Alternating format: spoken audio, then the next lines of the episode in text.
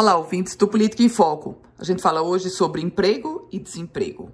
Em números absolutos, a mais recente pesquisa nacional por amostra de domicílios, a PNAD contínua, estima que a força de trabalho potiguar é de 1 milhão 560 mil pessoas. Desse total, 1 milhão 370 mil pessoas estavam ocupadas, ou seja, temos 188 mil desocupadas.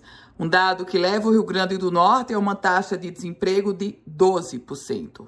Aliás, nível de ocupação no estado do Potiguar, dos 2 milhões e 900 mil potiguares em idade de trabalhar, isso quer dizer 14 anos ou mais, 1 milhão 377 mil estão ocupados.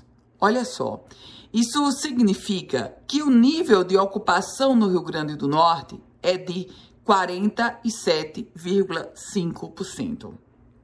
Há um outro dado a se observar sobre o rendimento no Potiguar. Hoje, a renda média brutal no estado do Potiguar, bruta, aliás, no estado do Potiguar, é de R$ 2.061. Mas tem um detalhe: há uma diferença enorme entre homens e mulheres.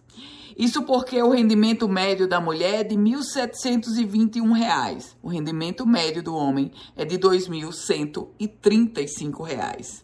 O nível de ocupação feminino é de 37,8%, enquanto o masculino 57,9%. Eu volto com outras informações aqui no Política em Foco com Ana Ruth Dantas.